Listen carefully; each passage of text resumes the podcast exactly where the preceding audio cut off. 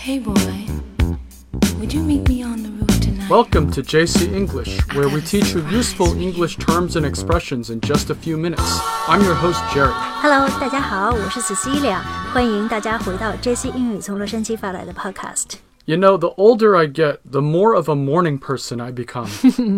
以前我听我妈说，她年轻的时候看到这个老年人早起哈，觉得怎么可能呢？结果等她年纪一大，也一样了。看来你是真的老了，变成 morning person 起早的人了。 Yeah, a morning person is an expression we use to describe people who are at their most productive and energetic in the mornings. 嗯，所谓这个一日之计在于晨哈 ，morning person 呢一般都是很勤奋的。呃，那顺便说一句，我们今天节目的文字版本呢，可以在微信公众号 JC 英语的推送里找到，大家可以参考一下。 This has a lot to do with your personal habits. For instance, how early or late you go to bed. But your body's biological clock also has a big role. 其实每个人的生物钟啊，biological clock 不一样。 Your biological clock is an internal mechanism that controls your bodily functions on a daily, monthly, seasonal, yearly, or other cycle. 我特别羡慕这些早起的人哈，因为他们时间特别充裕，可以干更多的事情。那么说起早起的人，是不是还有另外一种说法叫 early bird？ You can say that, but an early bird has more to do with someone who starts something early or gets somewhere early, as in the saying, the early bird gets the worm. The early bird gets the worm 哈，早起的鸟儿有食吃。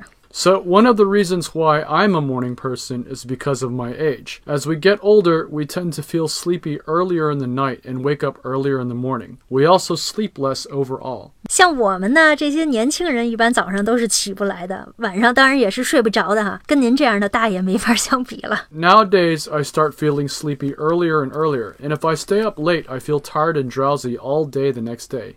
This is a far cry from my younger days when I was very much a night owl. Jerry 刚刚提到一个短语哈，night owl， 夜猫子，这个呢一般是用来形容年轻人的。 When you're young, it's easy to be a night owl because your body can recover more quickly from a late night. 嗯，这个真是深有体会啊。比如说，当你二十几岁的时候，晚上熬一晚上不是什么事儿，第二天睡睡就能恢复了。我记得我上大学的时候经常熬夜，因为第二天要有考试哈，所以必须得临阵磨枪。 Yeah, and of course, young people have a lot more reasons to stay up. There are exams to cram for and long nights out with friends. 年轻人 除了要准备这个考试哈，cramming for exams，还要去夜店 nights out with a friend，生活十分充实。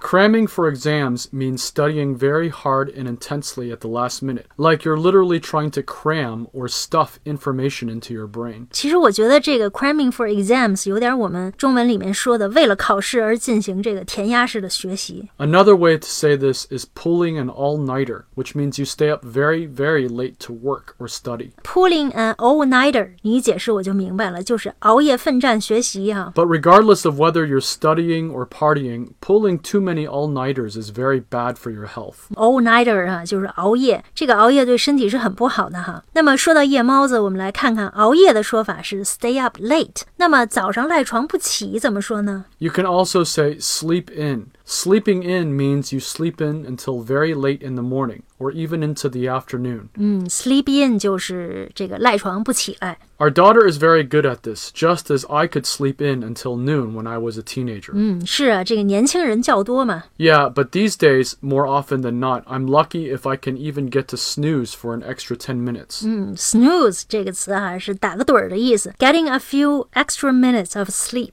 那还有一个词呢叫 doze，对吧？ Yeah, snooze is a bit different from dozing, which means taking a little nap. We also call it getting some shut eye doze 呢就是打瞌睡的意思哈，或者像 Jerry 说的 getting some shut eye，闭会儿眼睛。 That's right. Although I can't really sleep in anymore, I'm very good at napping. 老人家嘛都会打盹儿的，这个理解。那尤其是在中午和下午的时候啊， Yeah, and it's too bad we don't follow the tradition of having siestas or 午休 anymore. 嗯，其实欧洲很多国家有这个习惯哈，比如说在西班牙，中午有几个小时这个午休 siestas 呢。 Yeah, a siesta is a Spanish word for an afternoon rest. They still do this in Spain.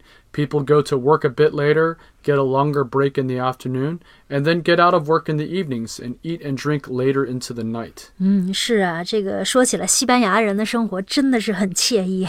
Right, in a lot of ways, this seems to be a more reasonable way of life, don't you think? Well，呃，现代生活节奏这么快，我觉得要是再不改革这些老传统，恐怕政府和社会要停摆了。好，今天我们跟大家聊一聊不同的作息习惯哈。那有人呢喜欢早起，有人呢就喜欢晚睡， 总之适合你的就是最好的。我们节目的文字版本呢，可以在微信公众号 JC 英语的推送里找到，请大家关注一下。那其实我们每天都有精彩的双语节目奉送，如果感兴趣的话呢，您可以在微信公众号 JC 英语升级会员课程。好，感谢大家的收听，See you next time。Bye bye.